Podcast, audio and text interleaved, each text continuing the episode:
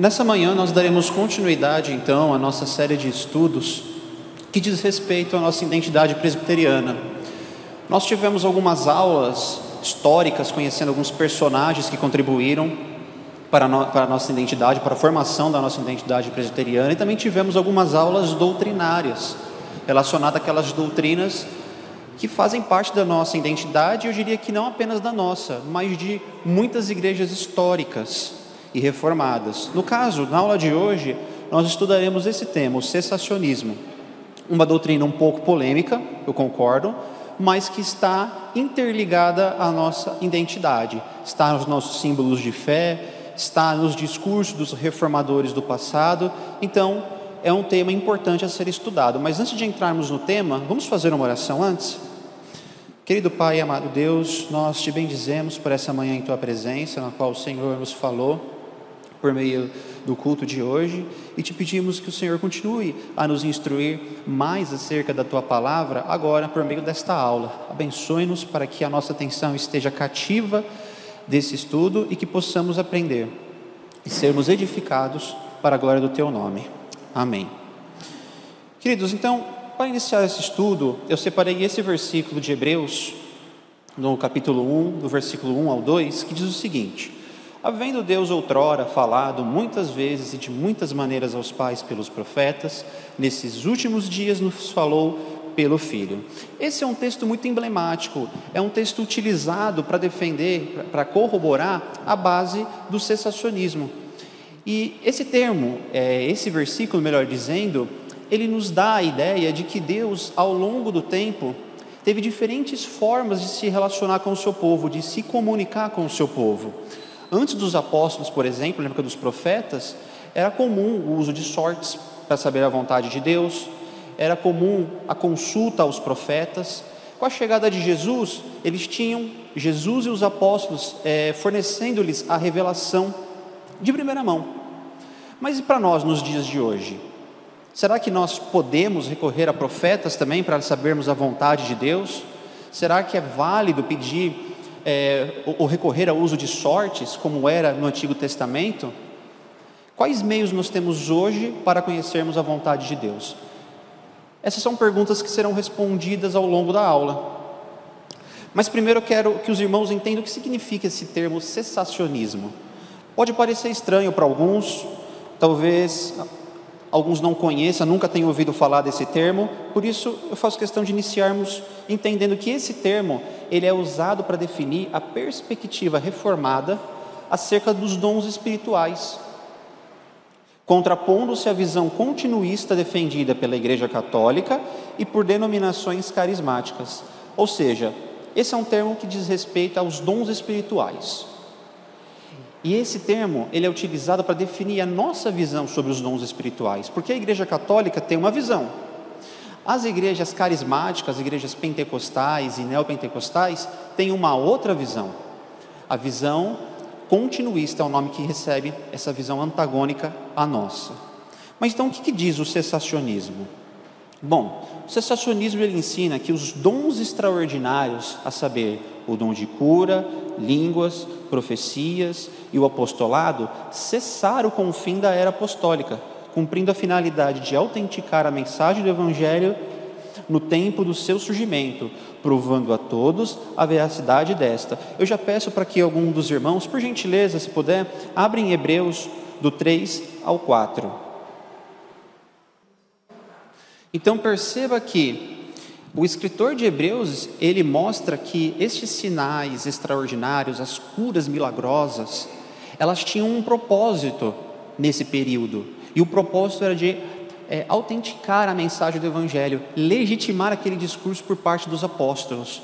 Por isso que, irmãos, quando nós falamos de cessacionismo, nós não estamos falando que todos os dons cessaram, que o Espírito Santo não distribui mais dons a igreja. Longe disso, isso não é cessacionismo, isso é um espantalho criado para atacar essa visão. O que nós dizemos é que os milagres, eles cessaram com o fim da era apostólica, pois tinham esses milagres extraordinários, esses dons extraordinários, pois eles tinham um propósito, uma finalidade, que era de é autenticar a mensagem do Evangelho, de legitimar o discurso dos apóstolos. Tanto é que os irmãos perceberão que a maioria desses milagres no Novo Testamento, eles são executados pelos apóstolos. Pelo apóstolo Pedro, pelo apóstolo Paulo, nós temos é, diversos exemplos.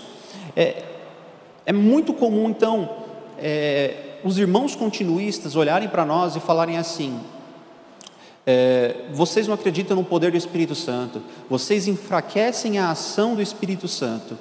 E eu vou provar para os irmãos ao decorrer desse estudo que, muito pelo contrário, a visão sensacionista ela não diminui o Espírito Santo, mas vê a grandeza do Espírito Santo no seu agir milagroso.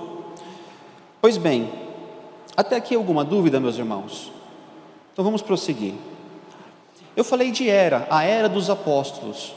Eu quero é, destrinchar um pouquinho para os irmãos três eras que nós podemos identificar nas Escrituras que foram reconhecidas como eras de muita concentração de milagres.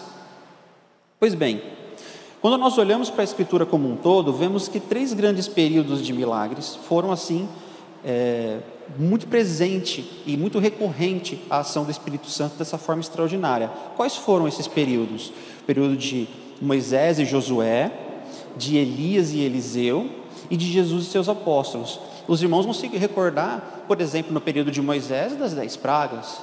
É, o período de Josué em suas batalhas, quando Josué, no, em uma das suas batalhas, ele tem o tempo, o sol, a luz paralisada em seu favor para que ele continuasse os combates.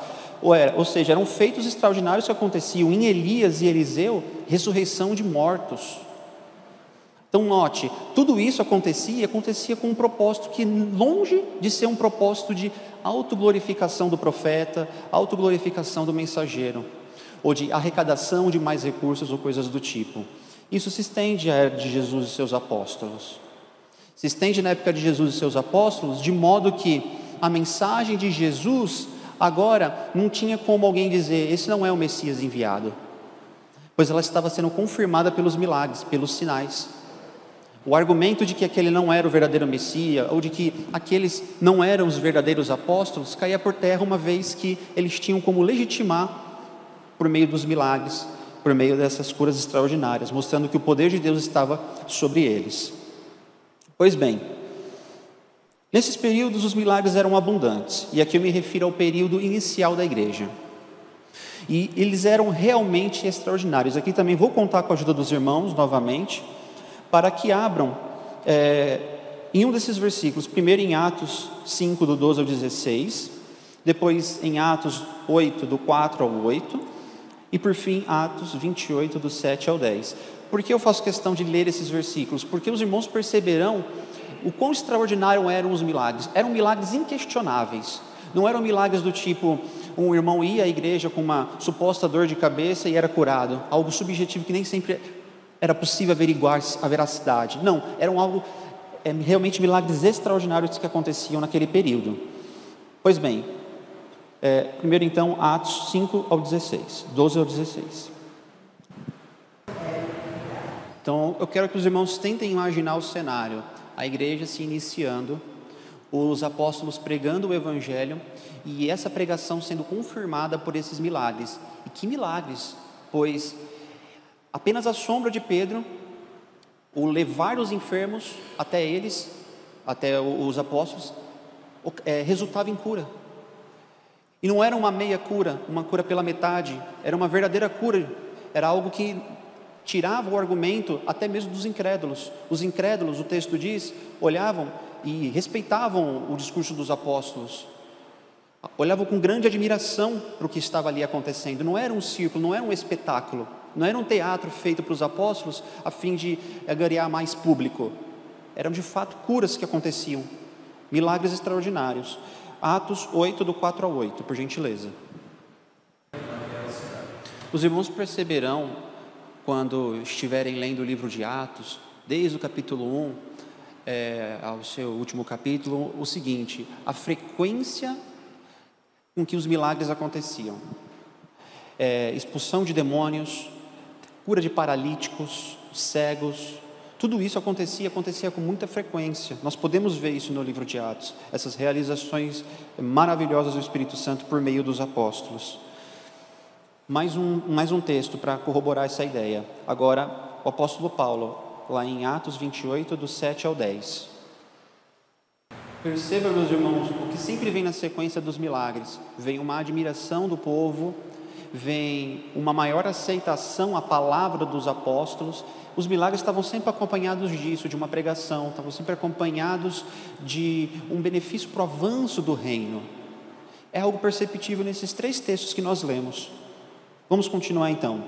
Isso não significa real, é, negar a realidade de que Deus pode fazer o que Ele quiser, sempre que Ele quiser. Salmo 115, 3 vai dizer que os céus é onde o Senhor está e Ele faz tudo o que lhe apraz.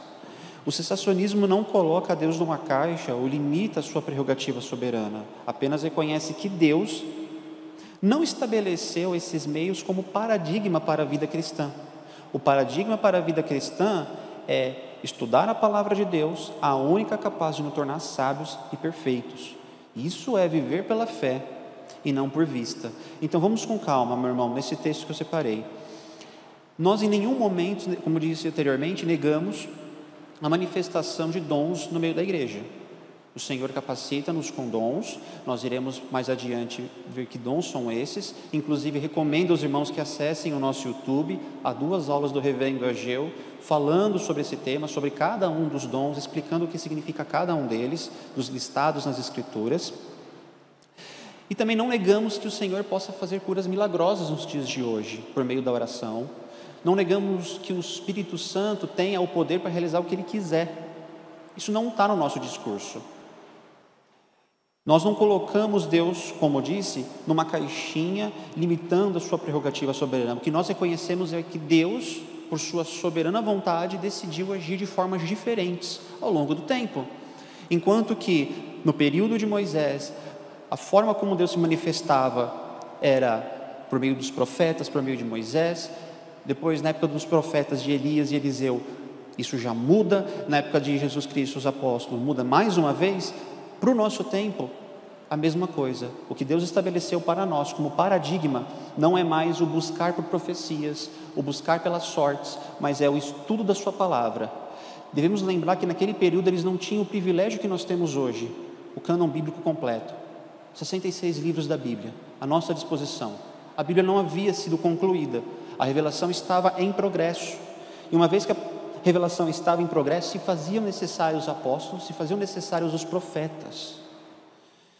E meus irmãos, isso é viver pela fé e não por vista. Isso é fazer parte da bem-aventurança que Jesus disse a Tomé, de bem-aventurados aqueles que creem sem ver. Nós não precisamos dos milagres extraordinários, dessas realizações incríveis que aconteciam nesse período para acreditarmos no nosso Senhor. Nós não precisamos é, ver fogo cair do céu para acreditar no Senhor. Nós não precisamos ver como aconteceu no período dos apóstolos, do apóstolo Paulo é, determinar é, e a, a cura acontecer instantaneamente de um paralítico levantar para crermos no Senhor Jesus Cristo. Até aqui tudo bem, meus irmãos? Então vamos continuar. Então, quando esses milagres cessam, Bom, como vimos anteriormente em Hebreus do 2, capítulo 2, do 3 ao 4, o propósito dos milagres era autenticar a mensagem do Evangelho. Tendo sido feita essa autenticação, o propósito central dos milagres foi alcançado e a sua frequência começou a cair. Nós vamos perceber isso, essa diminuição na frequência, no próprio período bíblico, no fim da era apostólica. Ah, as últimas epístolas de Paulo são marcadas agora por um tratamento ordinário e não mais extraordinário. E os irmãos perceberão isso. Vamos lá, Filipenses é, 2, 26 ou 27, e eu peço ao outro irmão que abra, em 2 Timóteo 4, versículo 20.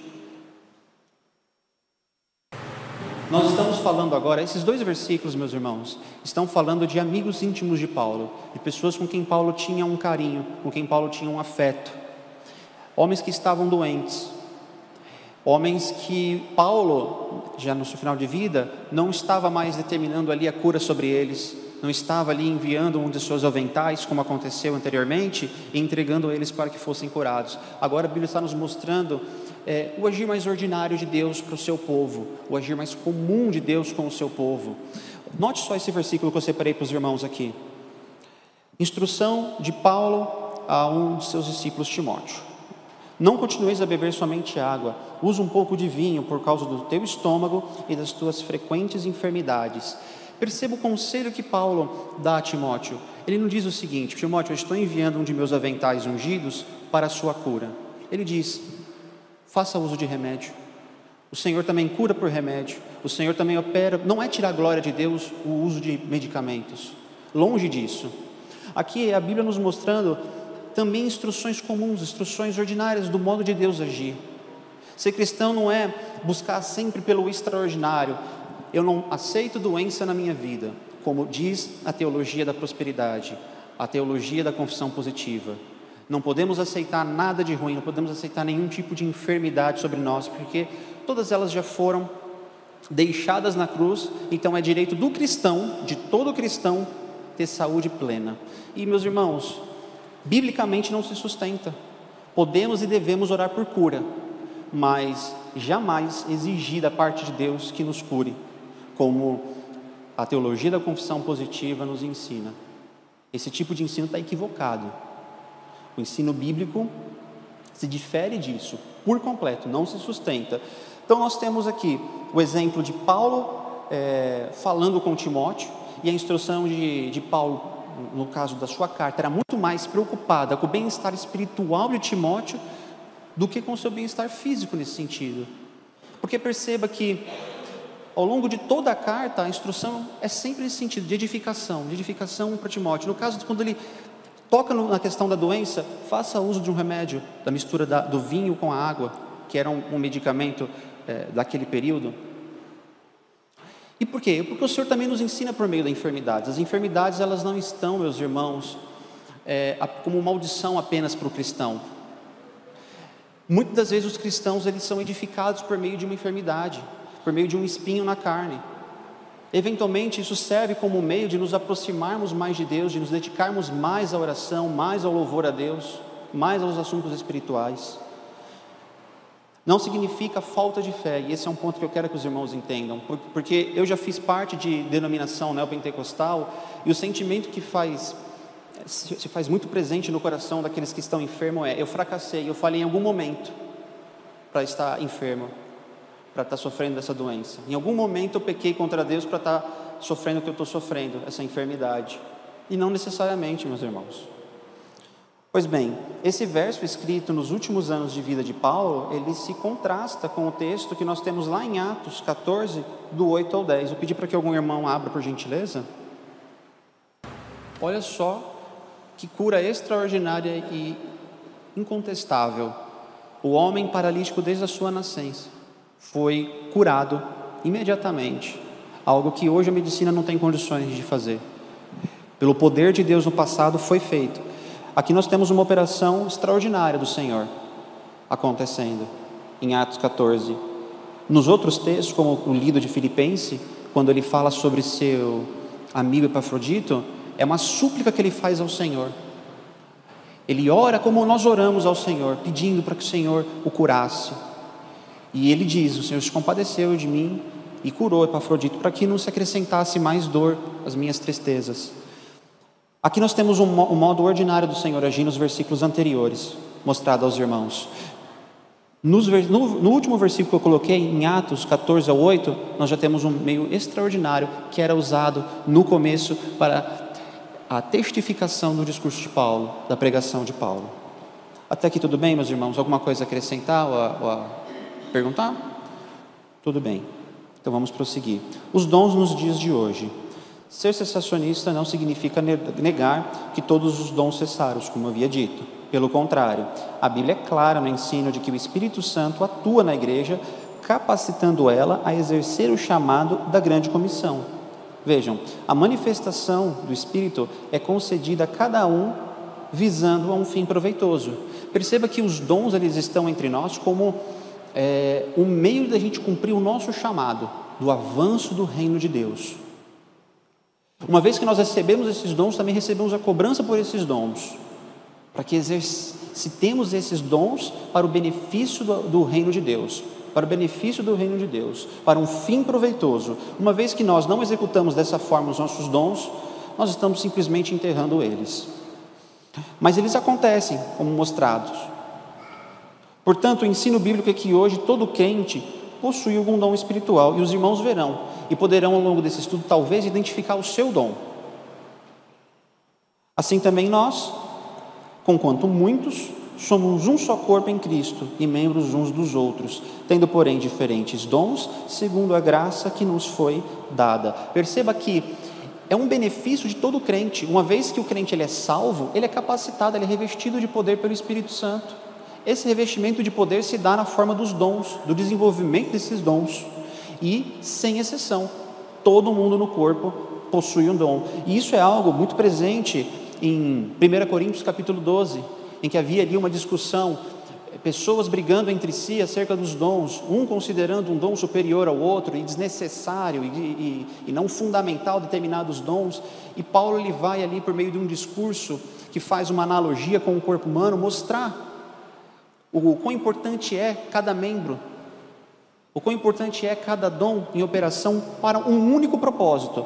Qual? A glorificação de si mesmo? O aumento nas arrecadações da igreja? Não. A edificação do corpo. Pois bem, os dons bíblicos. A Bíblia apresenta cinco listas de dons espirituais. E aqui novamente eu vou contar com a ajuda dos irmãos para lermos mais textos.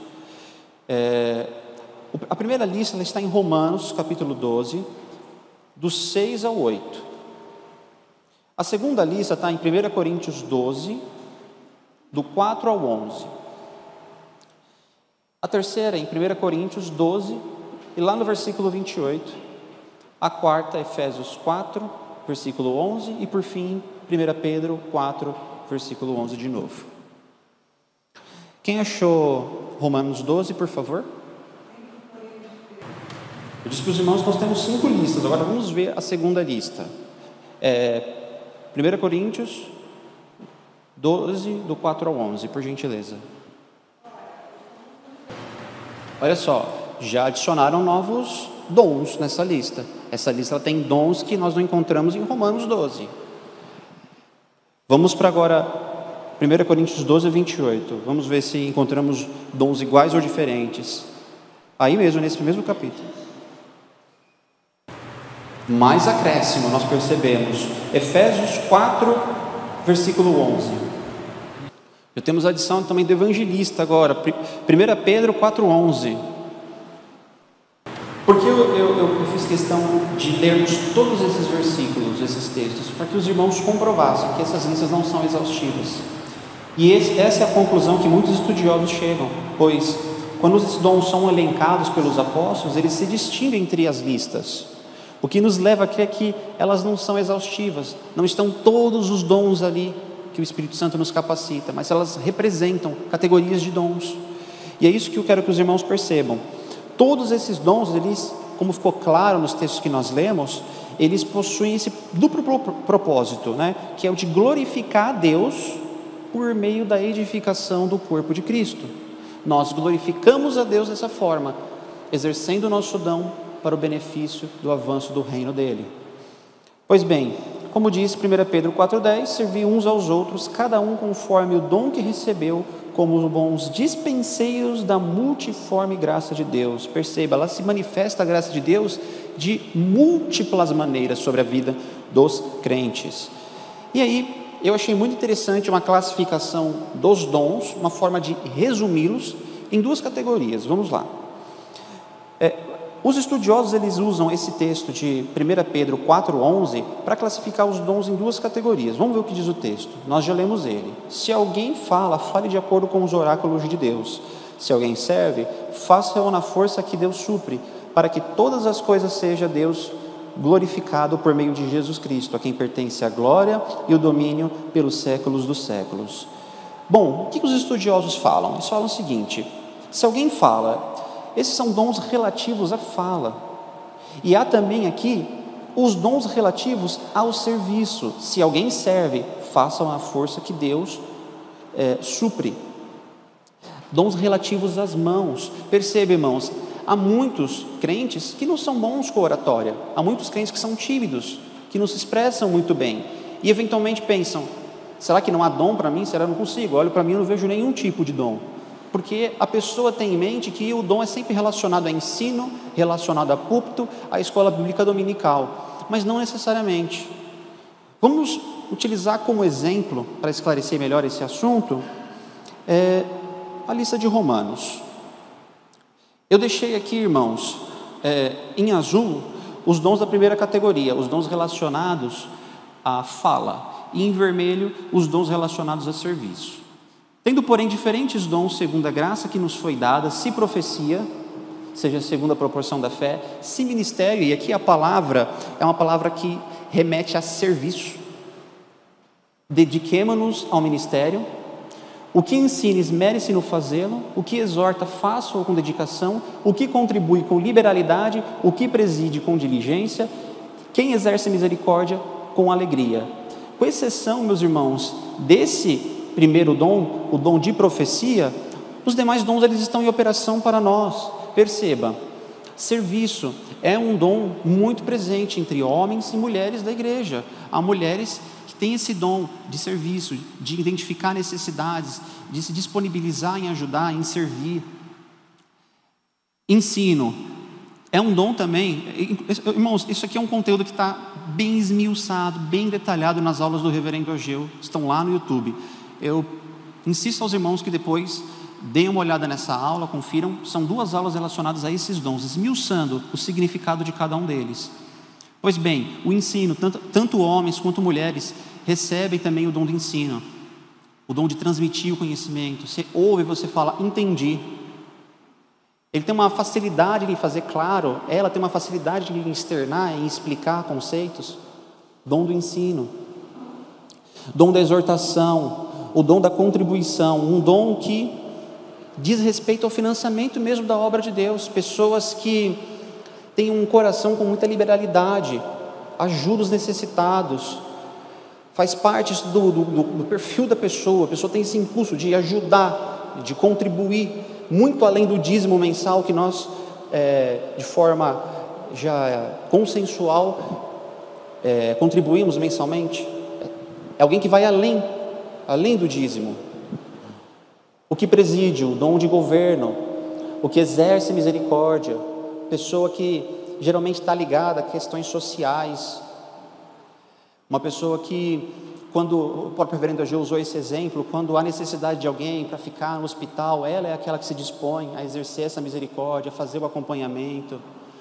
Então, são dons que estão presentes na igreja, são dons que são distribuídos por Deus ao seu povo, para que nos ajudemos, para que o corpo seja edificado, para que o reino de Deus avance. Então percebam, são todos dons necessários. De que adianta só ter ensino na igreja? não ter o exercício da misericórdia, não ter o serviço. É mais ou menos esse o argumento de Paulo. De que adianta dispensarmos os outros dons, menosprezarmos os outros dons e só valorizarmos o dom do ensino? Até aqui alguma dúvida, meus irmãos? Eu não quero me ater muito ao significado de cada um dos dons, esse não é o propósito da aula. Por isso que eu recomendei essas duas, essas duas aulas do reverendo Ageu. Vamos ao ensino continuista, que é o ensino antagônico ao nosso. Rapidamente. Bom, os continuistas afirmam que todos os dons continuam operantes nos dias de hoje, bastando apenas a fé para o exercício deles. Eles afirmam que os milagres extraordinários produzidos por Jesus e os apóstolos podem ser repetidos nos dias de hoje. E aí você pergunta, mas por que não são repetidos se eles podem ser? E a resposta eu já ouvi: é porque falta fé. Por que, que um paralítico não levanta quando um apóstolo atual, um dito apóstolo atual, ordena que ele levante? A resposta do apóstolo é porque faltou fé do paralítico. Esse tipo de resposta a gente não encontra nas Escrituras.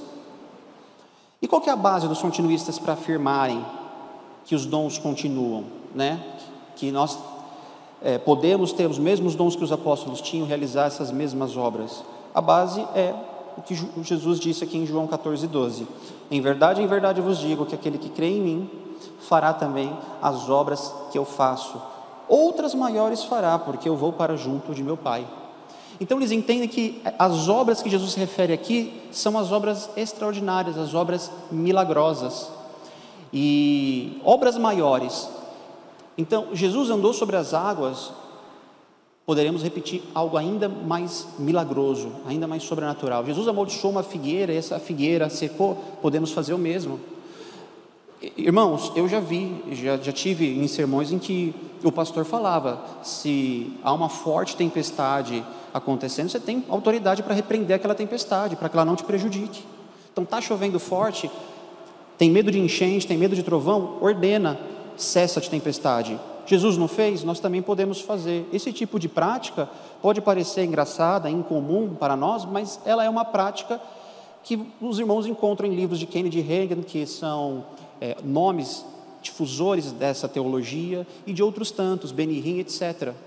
São práticas presentes em campos evangélicos atuais. E é por isso que os irmãos estão tendo esse tipo de aula hoje, para que não venham a se seduzir por esse tipo de, de, de doutrina, porque é uma doutrina antibíblica. Pois bem, mas será que é isso que isso se refere? Não, não é. Cristo não se refere a milagres físicos quando diz obras maiores. Essas obras maiores elas estão ligadas à ida de Cristo ao Pai, ocasião na qual o Espírito Santo seria enviado aos apóstolos e quando o outro consolador, nós vemos no verso 16, descesse, os discípulos seriam revestidos de autoridade para realizarem as mesmas obras que Jesus realizava e até maiores. Os irmãos vão se lembrar de é, o discurso de Pedro, em que resultou em 3 mil batizados, se eu não me engano. E outros tantos sermões em que houveram conversões em massas de pessoas ali, tanto aceitando Jesus quanto sendo batizadas e sendo inseridas na igreja. Feitos que não ocorreram no ministério de Jesus. Tais conversões em massas assim. Mas nós vemos acontecendo com os apóstolos. Então, ao que Jesus está se referindo? Se os irmãos lerem todo o contexto de João 14, nós não temos milagres sendo citados, o que nós temos é isso: é o revestimento de poder do Espírito Santo para os apóstolos, que daria a eles a ousadia de pregar, a sabedoria nas palavras. E foi exatamente isso que aconteceu. Tanto é que os milagres, eles vinham como um, um turbo, por assim dizer, aos discípulos. Eles vinham para impulsionar que aquela mensagem fosse entregue para ainda mais pessoas, legitimando o seu discurso, legitimando a sua pregação. Pois bem, e aqui eu quero que os irmãos deem atenção especial para alguns dons, daqueles que eu disse que cessaram. A começar pelo dom do apostolado. Qual é a nossa base para dizer que esse dom cessou? Bom, o dom do apostolado foi um dom é, dos mais significativos e exclusivos dons que o Senhor concedeu à sua igreja. Os irmãos vão perceber que esse dom do apostolado, ele é bem limitado nas Escrituras. Nós temos os doze apóstolos, é, assim ordenados por Jesus, e nós temos depois o apóstolo Paulo, e alguns outros são chamados de apóstolo, como é o caso até de Timóteo. Mas o caso do termo ser utilizado fora dos doze e de Paulo não é no sentido estrito do termo, mas é no sentido mais amplo de alguém que exerce a função de um enviado, de um missionário que seria equivalente a nós, sobre autoridade apostólica. Então, aqui, meus irmãos, nós temos um dos dons mais exclusivos, e os irmãos vão perceber quando leem é, 1 Coríntios, que o apóstolo Paulo, não só em 1 Coríntios, mas em outros textos também, ele está é, tendo um debate com falsos apóstolos do seu tempo. Naquela época surgia pessoas que se auto-intitulavam apóstolos. E Paulo ele vai lançar as credenciais de um apóstolo e todos são excluídos, são realmente é, configurados como falso apóstolo. Isso acontece nos dias de hoje. Até os dias de hoje, muitas pessoas olham para esse dom, um dos dons mais exclusivos, e diz: é, Eu recebi ele, eu sou um apóstolo. Mas vamos ver. Poucos foram chamados de apóstolos, e o que receberam tal insígnia, receberam também o chamado para serem fundamentos da igreja. Olha um texto para a gente ler, Efésios 2, 19 ao 21. Irmãos, percebam que é, o apostolado era um dom muito mais sério, muito mais significativo do que os apóstolos de hoje parecem saber, parecem transmitir. Porque é o seguinte: os apóstolos eles tinham autoridade de revelar a vontade de Deus, de transmitir a verdadeira palavra de Deus, aquilo que seria cânon bíblico, que seria a palavra de Deus para os nossos dias. Tal autoridade foi dada aos apóstolos e aos profetas. Por isso, se há um apóstolo nos dias de hoje, Esse apóstolo tem o poder, entre aspas, de dizer: Assim diz o Senhor.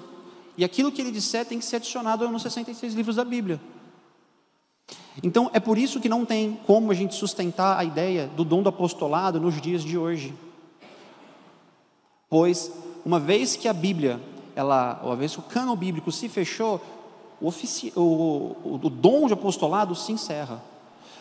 E eu coloquei aqui, uma vez que não existe novo alicerce, nem nova pedra angular em uma construção, os apóstolos e profetas já não são mais necessários para os nossos dias. Afinal, as sagradas escrituras estão completas. Nós já temos a revelação completa. Não necessitamos de um profeta para nos orientar, nem de um novo apóstolo. Outro argumento que prova que o dom do apostolado se encerrou com o apóstolo Paulo é o próprio discurso do apóstolo Paulo, lá em 1 Coríntios 15, do 8 ao 9. Os irmãos, por favor, abram. Os irmãos se lembram do que eu disse. É, o apóstolo Paulo enfrentava um sério debate com relação à autoridade do seu apostolado. Surgiam homens no seu tempo que diziam: Eu sou apóstolo, e arrogavam para si tal autoridade. O apóstolo Paulo entra em debate com estes homens, diante da igreja, ele lança os argumentos para legitimar o seu apostolado e para dizer: estes são falsos apóstolos. E um dos argumentos que o apóstolo Paulo utiliza é que ele foi uma testemunha ocular da, do Jesus ressurreto. Jesus aparece ao apóstolo Paulo. Ele cumpre um dos critérios. Os irmãos vão se lembrar quando Matias ele é, é nomeado apóstolo. Os critérios que foram levantados para o novo apóstolo era esse, que ele deveria ser uma testemunha ocular de Jesus. Ele deveria ter visto Jesus. E uma outra característica que nós vemos é, do apóstolo Paulo é humildade. Diferente de muitos dos ditos apóstolos contemporâneos, ele não, não olhava para ele como um grande apóstolo, ele falava, sou o menor de todos, o menor dos apóstolos, nem digno de ser chamado, tinha consciência do que significava ser um apóstolo e daquilo que ele tinha já feito de mal pela igreja. Então você tem aqui o apóstolo Paulo com a humildade de um apóstolo, mas também com as outras credenciais de um apóstolo, que é ter sido uma testemunha ocular e outra, receber o chamado direto, além de poder confirmar isso por meio dos sinais. E tudo isso o apóstolo Paulo cumpriu como requisito. Nesse texto ele mostra que foi o último a cumprir a credencial, quando ele fala foi como um filho nascido fora de tempo. O tempo é, da nomeação dos apóstolos já tinha se encerrado, e ele vem como que um nascido fora de tempo. E foi uma, como eu disse aos irmãos, testemunho ocular de Jesus. Pois bem, e o dom de profecia? Bom, o Novo Testamento a profecia não era meramente um dom expositivo que capacitava um homem para extrair o significado de uma vasta revelação, como era no Antigo Testamento também. Ela possuía tanto um caráter preditivo quanto revelativo da vontade de Deus para o seu povo. Então não era limitada a, a profecia no Novo Testamento apenas a um sermão, ao equivalente a um sermão. Ela tinha também um caráter preditivo. Ela tinha também um caráter de revelar a vontade de Deus direta, daquilo que é, vinha diretamente do coração de Deus. Por que eu estou dizendo isso? Porque há correntes que vão dizer o seguinte: o dom de profecia ele continua nos nossos dias, mas ele continua agora não mais como previsão do futuro, mas ele continua como uma forma de um sermão. E quando olhamos para a profecia no contexto bíblico neotestamentário, não é esse o significado que encontramos tá bom? Vai além de um sermão, vai além de um ensino. Um exemplo de profecia preditiva no Novo Testamento, porque no Antigo Testamento nós conhecemos várias, mas e no Novo? Bom, é, temos Atos 21, do 10 ao 11. Por favor, se alguém puder abrir para mim, por gentileza. Perceba que é uma profecia feita por um profeta chamado Ágabo, relacionada ao ministério apostólico.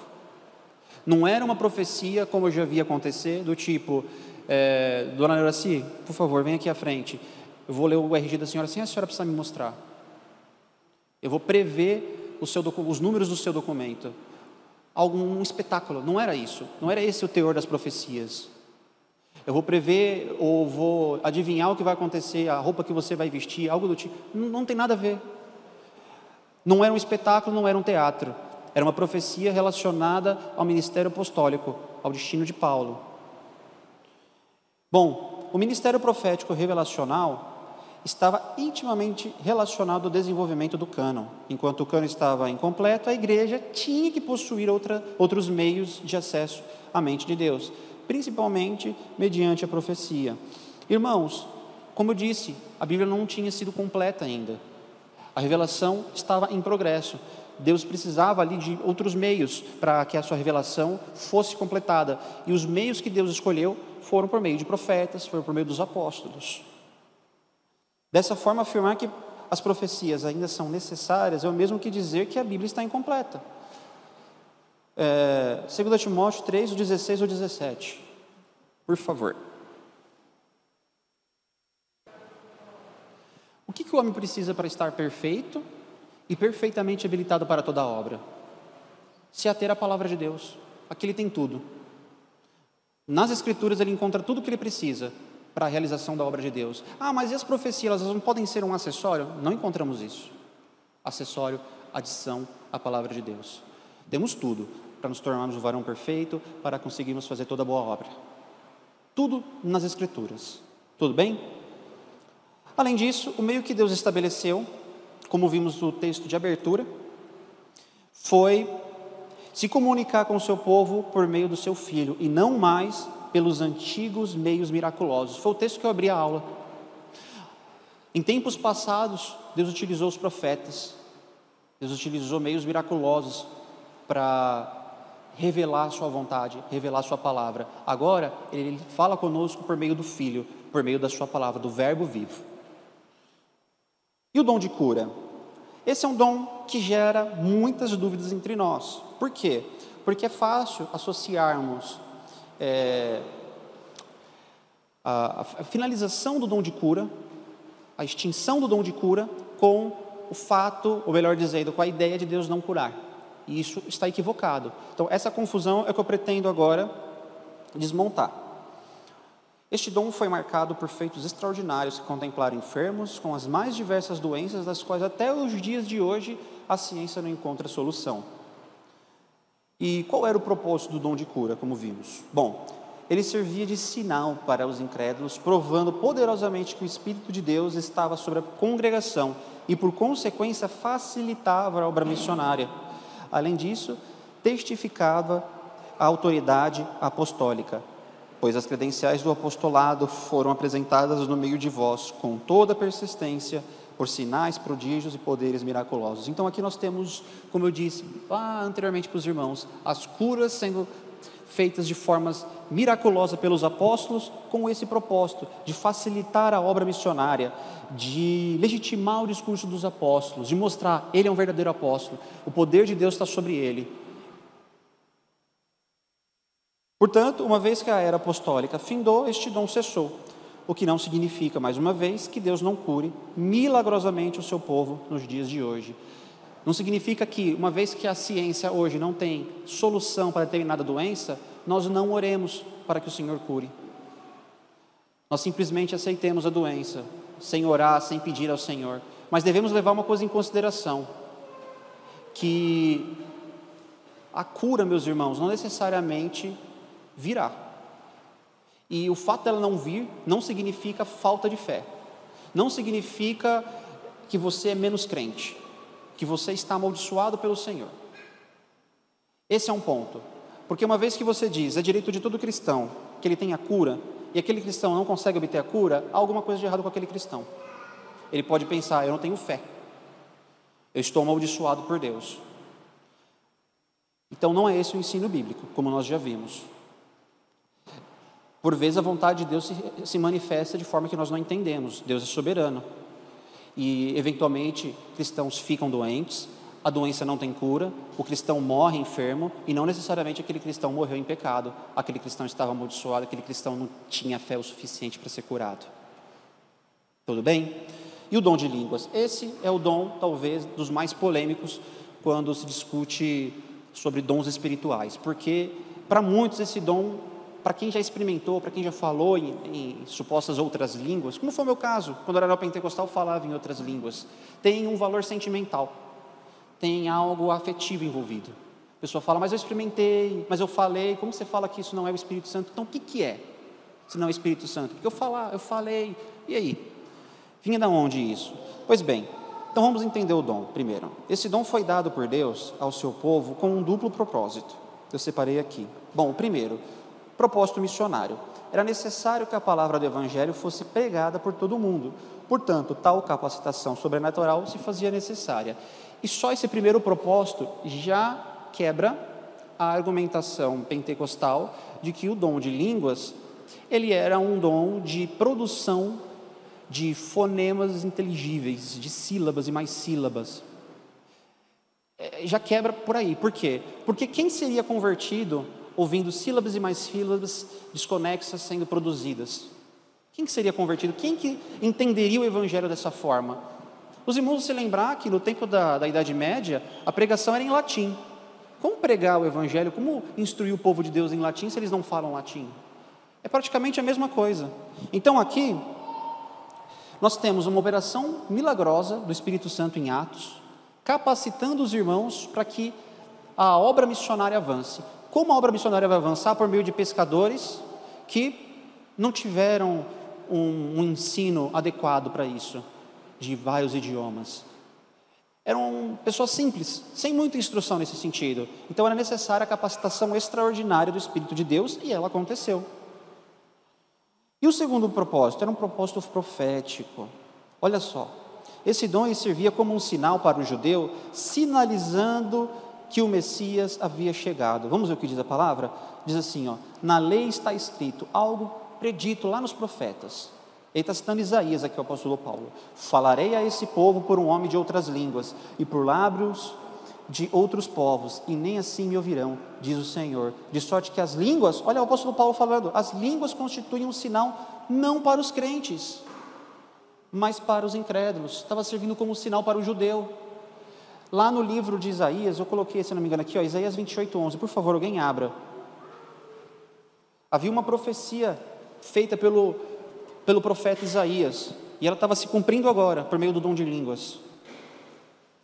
Já foi previsto no passado a marca do juízo de Deus, a marca da manifestação de Deus, o dom de línguas ali entre os judeus incrédulos. Os judeus ouviriam aquele fenômeno, veriam aquela, aquela situação extraordinária acontecendo e eles teriam como o sinal de que o Messias veio, agora só cabia a eles acreditar.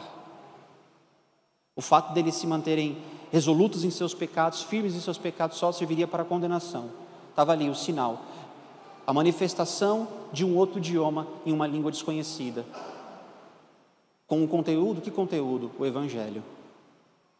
Bom, uma vez que esse sinal foi dado aos judeus e o cano bíblico completado, o dom cessou. Então, o propósito desse dom cessou. Algumas pessoas vão confundir a amabilidade, o talento que algumas pessoas têm, e isso vem de Deus, vem do Espírito Santo, de adquirir novos idiomas. Então, eu fiz, falo aos irmãos, três anos de inglês, falo muito mal inglês. Tem pessoas que nunca fizeram um curso de inglês, falam muito bem inglês. E não só inglês, ela consegue aprender outros idiomas com muita facilidade. Isso é um dom de Deus. Mas é o dom da Bíblia, que está escrito lá, o dom de línguas? Não é. A pessoa recebia esse dom de falar em outras línguas, sem nunca ter precisado estudar, sem ter tido contato, que hoje é, é explicável. Tem pessoas que ela tem muito contato com outro idioma, ela consegue absorver. Nesse período elas tiveram essa ação extraordinária do Espírito Santo, o que é muito diferente. Mas ainda, vou dar até um ponto de, de credibilidade aos, aos irmãos pentecostais, mas ainda que esse fosse o dom o que eles falam. Se esse fosse realmente o dom de línguas, o que nós ouvimos aí nessas igrejas, nós veríamos que ele não é seguido da forma correta, porque o que nós vemos nessas igrejas são dezenas de pessoas simultaneamente falando sílabas desconexas após sílabas desconexas. Qual é a instrução bíblica? A instrução bíblica é um ou dois, e só se tiver intérprete. De que adianta falar línguas após línguas e não ter um intérprete ali? Então, o que nós temos aqui nas Escrituras como dom de línguas era realmente idiomas e era realmente algo sobrenatural dado por Deus ao seu povo. É, alguma pergunta? Eu já ouvi, Eduardo. Ah, obrigada. Eu já ouvi, Eduardo, é, mais ou menos essa referência como justificativa, né? Que é 1 Coríntios 14, que quando fala, é 2, perdão, que é, pois quem fala em outra língua não fala a homens, senão a Deus, visto que ninguém o entende, em espírito fala mistérios. Aí fica naquela coisa, entende? não, é possível por quem está falando a Deus e tem mistérios. E depois uhum. o complemento, no 4, o que fala em outra língua a si mesmo se edifica. Então, assim, ao mesmo tempo que ele fala que existe a questão do mistério na língua, então é, é possível né, o dom de língua, e que por mais que, sei lá, não seja reconhecido para edificar a igreja, para abençoar a igreja, mas quem fala está se edificando, está fazendo algo que agrada a Deus. Legal a pergunta. Vamos por partes. A primeira, eu mostrei para os irmãos qual era o propósito do dom: edificação, serviço mútuo. Alguns estudiosos vão até utilizar esse texto para falar que Paulo estava usando até de certa ironia, falando: então, se você está usando o dom de língua sem que haja um intérprete, está edificando a si mesmo. Lembrando que ele já tinha dito anteriormente que o propósito do dom era serviço mútuo. Ou seja, a forma como Paulo fala aqui de edificar a si mesmo era para despertar na pessoa a consciência de que o dom não é para o próprio benefício, mas ele é para serviço mútuo. Essa é uma explicação.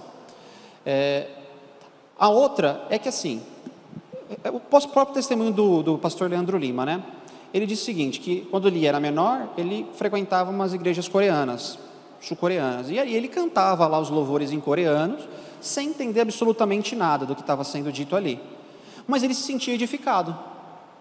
Ele estava ali presente, e ele, e ele cantava em um, um, outro idioma, que era o, o coreano, mas mesmo assim era um, um, conteúdo que ele se sentia edificado, que ele se sentia alegre, que ele se sentia de alguma forma abençoado. Note, esse é um texto que a gente pode oferecer várias é, explicações para ele, várias outras formas de interpretação para ele, mas o fato é, não tem como a gente conformar o atual dom de línguas que é visto nessas igrejas ao texto de Coríntios. Colocar sílabas desconexas e uma curiosidade aos irmãos. É, foi feito um estudo é, pegando essas línguas que são repetidas nas igrejas pentecostais.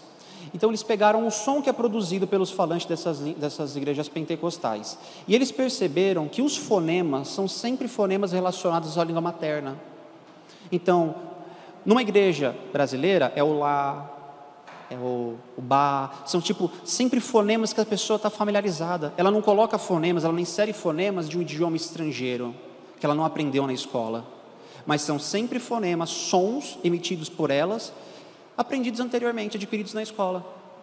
O que se me surpreenderia é essa pessoa ela começasse a utilizar fonemas do japonês, até fonemas do inglês, quando, a gente estuda inglês, a gente percebe que há fonemas do inglês que nós não temos a nossa língua. Então, assim, é, por mais que essa explicação, esse texto, ofereça mais de uma interpretação, o ponto é conformar o atual dom de línguas com o dom bíblico aqui em 1 Coríntios é complicado. O reverendo já tem alguma coisa a acrescentar? Sim, e nessa linha, quando diz que quem, quem fala em línguas fala em mistério, é porque, de fato, é, é, se nós estivéssemos lá no período apostólico, em Corinto, né, e entrasse um visitante aqui, quem sabe um, um chinês, e aí Deus desse o dom de línguas para um de nós e um de nós se levantasse falando em chinês. Só o chinês entenderia, seria mistério para a igreja inteira. Por isso a instrução: se alguém for falar, que tem intérprete. O intérprete não é para o chinês, o chinês está ouvindo o dom de línguas em chinês. O intérprete é para a igreja, para que não haja mistério. Essa é a ideia. Né? E sobre o dom de línguas em cada país, eu já tive a curiosidade de fazer isso.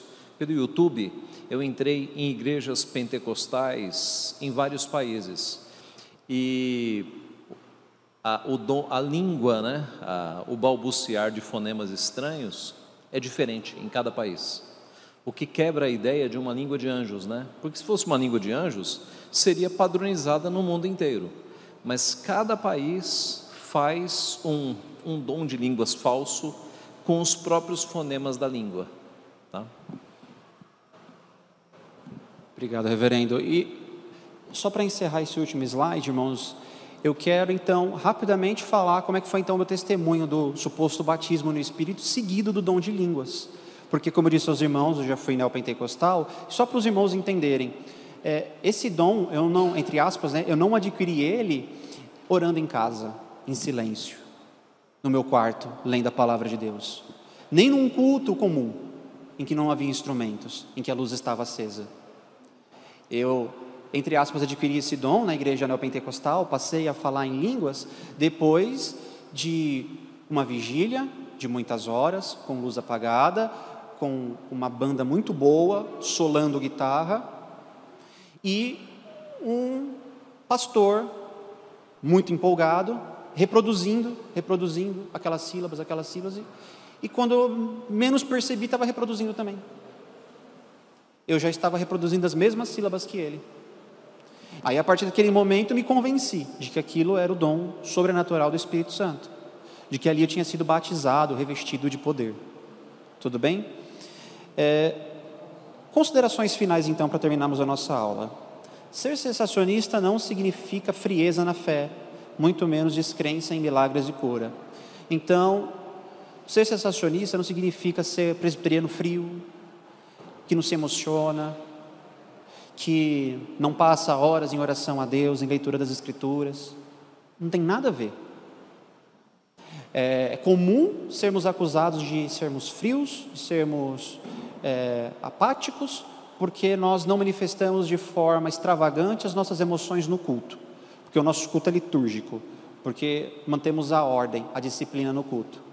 É comum, mas nós fazemos isso por espiritualidade, irmãos porque entendemos que há muito mais espiritualidade nisso, em seguir o que a palavra de Deus nos estabelece como a ordem do culto, do que simplesmente da nossa cabeça adicionarmos elementos ao culto, entretenimento, músicas é, seculares ou coisas do tipo. Nós nos atemos ao louvor a Deus. Então, o que significa? Significa ser sensacionista ter uma visão mais elevada do poder e da liberdade e da liberdade do Espírito Santo. Isso porque nós confessamos que o Espírito deve trazer almas mortas à vida, a fim de que possamos crer. Que ele deve fazer isso sem que peçamos, pois o, no nosso estado de morte espiritual fora de Cristo, não poderíamos, por nós mesmos, ter uma nova vida. O que ele faz, uh, e que ele faz isso apenas para aqueles que ele livremente escolhe e no momento da sua escolha.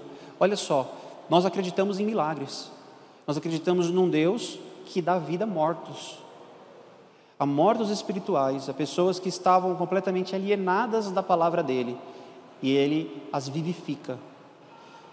Pelo poder do evangelho, no coração das pessoas, elas são vivificadas, elas passam a crer, sem que antes elas tivessem, é, por elas mesmas, desejado aquilo. É Deus colocando desejo no coração, é Deus despertando a consciência da pessoa, é Deus levando a pessoa a ser cativa dele, da sua feição a se afeiçoar pela beleza do Senhor. Então, queridos, essa foi a aula de hoje. Eu espero ter esclarecido esse, esse tema e dúvidas, colaborações são bem-vindas. Tem um microfone ali atrás. Eu, eu não sei se eu perdi, mas é, expulsão de demônios estaria dentro de dons de cura? A irmã perguntou sobre expulsão de demônios, correto? Esse é um assunto que, assim, eu talvez passe para o pastor, mas eu acredito da seguinte forma, antes o pastor me corrija. É, as expulsões de demônios elas foram muito mais frequentes em um determinado período.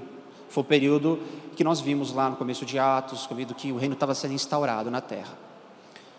Eu acredito que expulsões de demônios ainda possam acontecer nos dias de hoje, não com a mesma frequência que nós vemos na televisão, nem com a mesma frequência que havia nos tempos dos apóstolos mas eu ainda acho que seja possível esse tipo de coisa acontecer nos dias de hoje. Pastor, expõe da mesma visão? Ah. Não, é isso mesmo. É, quando Cristo inicia o seu ministério, você percebe que vez por outra aparecem endemoniados, né? É, os poderes das trevas se levantam.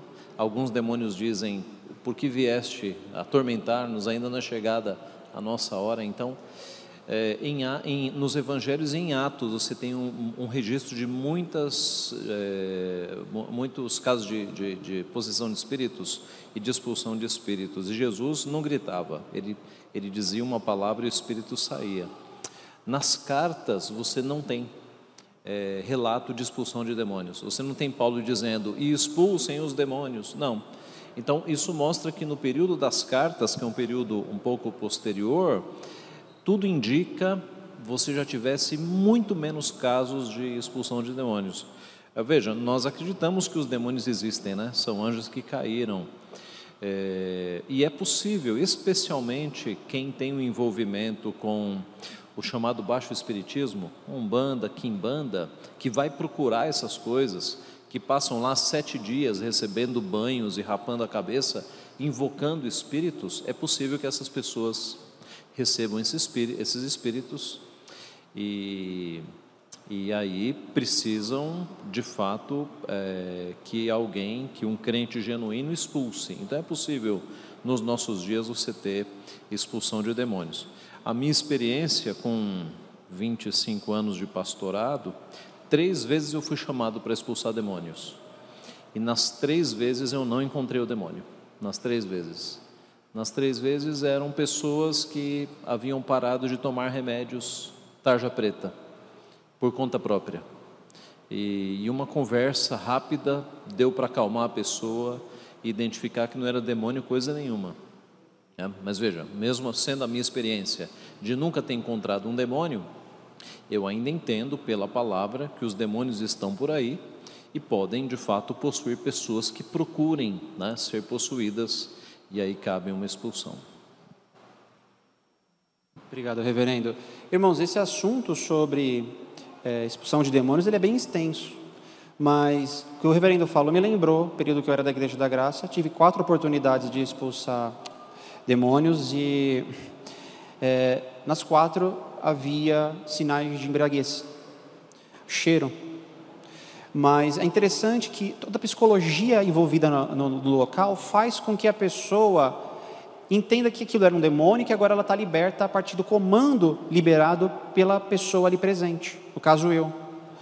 Então, esse tipo de, de situação acontece nos dias de hoje e estão totalmente desassociadas das escrituras. Debate com demônio, interrogatório com demônio, não existe é, registro bíblico para isso, tá? Mais alguma contribuição ou pergunta? A irmã lá atrás. Há alguns domingos eu peguei um Uber e aí o motorista ficou meio curioso quando eu, eu vim sozinha porque o David já estava. E aí eu cheguei aqui de manhã e o motorista, ah, você é crente? Ele falou, eu também sou, enfim. E aí ele contando uma experiência dele, que ele, é, ele pegou num determinado bairro uma pessoa que é, era quase que uma profissão dela, que é, trouxeram a, a pessoa do Nordeste para ficar dando testemunho de cura. Então ela saía de uma igreja, aí aparecia e ganhava, sei lá, 100 reais. E aí ela pegava, depois ia para outra e, e, dava o testemunho. E aí, mas só que assim a pessoa ela contava de, de uma certa forma tão ingênua que acho que ela nem entendia o que de fato ela estava fazendo, assim. E ela contando para o motorista, achando que fosse algo normal, e ele também crente, ele começou a evangelizar. Ela falou: "Não, isso não é certo, né? Isso é brincar com a palavra de Deus". E começou a conversar com a mulher. Mas a mulher era tão blindada no sentido de ter alguém que colocava ela dentro do carro, quando chegava no local na outra igreja, tinha alguém que tirava ela de dentro do carro para conduzi-la para o novo show, enfim de tão absurdo que era. É, mais alguma contribuição? É, alguma pergunta? Só uma, uma observação né, de que a pandemia complicou muito a vida das igrejas neopentecostais que prometiam cura. Complicou muito. E houve um caso é, dramático de uma igreja, se eu não me engano, da Coreia, que viajou até a cidade, lá o foco da pandemia, é, e foram lá repreender o, o vírus, né? E e muita gente dessa igreja ficou infectada e então uh, estabelece-se o princípio bíblico de que Deus é soberano, Ele cura quem Ele quer e que o dom de cura ficou restrito ao período apostólico, né? Ninguém hoje chame para si essa autoridade de ter o dom de cura porque vai ser envergonhado por Deus. Isso aconteceu né, nesse período da pandemia. É, e só para finalizar a aula, esse relato, por exemplo, ele mostra uma coisa: nem todos os pastores ligados a esse tipo de ministério, de cura, de confissão positiva, são charlatões. Eventualmente aparecem pastores que acreditam de fato naquilo, se arriscam e são envergonhados porque lhes falta um conhecimento bíblico. Tudo bem? Então, vamos fazer uma oração, queridos, para encerrar a aula. Santo Deus e amado Pai, nós te louvamos e bendizemos por essa manhã em tua presença, pelo Senhor nos instruir mais acerca da tua palavra, do agir do teu Espírito Santo nos dias de hoje. E queremos, ó Pai, é, realizarmos, meu Pai, efetuar os dons do Espírito Santo com sabedoria, com diligência, para a glória do teu nome para o avanço do teu reino. Sê conosco nesse dia, nos abençoe, é o que te pedimos em nome de Jesus. Amém.